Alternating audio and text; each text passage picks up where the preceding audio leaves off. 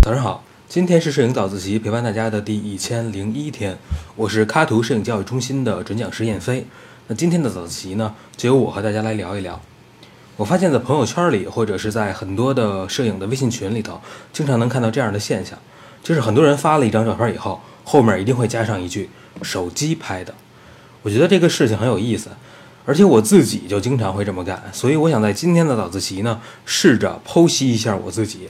也腹黑的剖析一下我身边这些玩摄影的很多朋友们，为什么我们总是强调手机拍的？首先，我觉得这可能是一种示弱。在我刚刚开始学习摄影的时候呢，身边的家人朋友都知道我在学摄影这个事儿。我买了相机，买了镜头，买了很多的摄影装备。但摄影技巧这个事情确实是没有办法一下子装备上的，它是一个缓慢的提升的过程。这个时候，我想分享一张自己用手机拍的照片。又怕拍的不够好，就会在后面加一句“手机拍的”，意思是说我只是拿手机随便的拍一张，并不是用那台很专业的相机拍的，设备有限，你们凑合看就好。那经常强调手机拍的第二种可能呢？我想呢是一种显摆。当我开始有了一些摄影技巧，稍微能拍出一点好看的照片的时候，也总会在后面强调手机拍的，意思是你看我用手机都能拍出这么好的照片，那你说我用相机得拍得多好啊，是吧？另外呢，一张照片如果是手机拍的，它无形中就会让观众和自己下意识的对照片降低一些要求。可能一张原本差强人意的照片，贴上手机拍的标签以后呢，就会让人觉得是一张还不错的摄影作品。最后呢，我想强调手机拍的这件事情，它可能也是一种掩饰。掩饰的是什么呢？可能是我们自己用相机拍不出好照片的这样一个事实。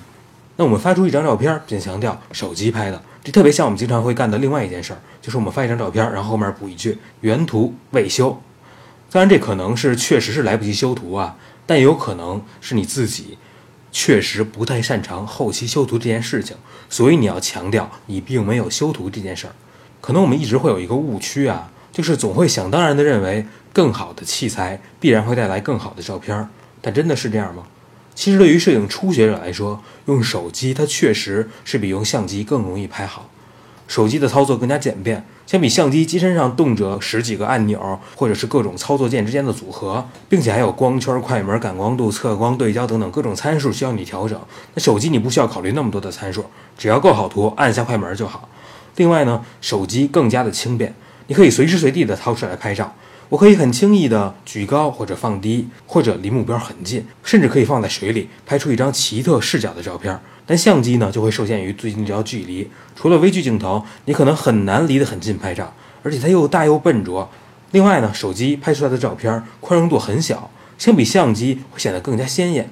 而相机为了记录更多的细节呢，往往拍出来的照片会显得比较灰。这虽然是有利于专业的摄影师后期修图，但乍看起来，手机确实比相机拍的照片更出彩。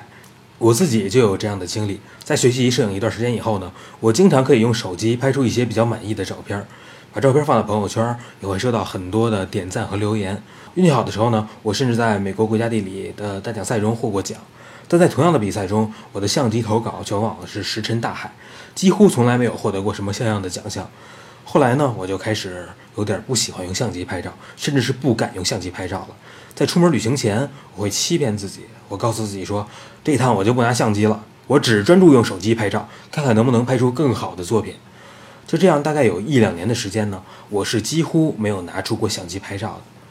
那慢慢的呢，通过我对自己的观察和反思，我发现用手机拍照成为了我自己的一个舒适圈。拿起手机，我可以心态很放松地拍出好照片；而一旦拿起相机，我就会紧张，怕自己拍的照片不够好。但我知道，我想在摄影这件事情上要做得更好，所以现在呢，我又开始拿起我的相机，开始拍照了。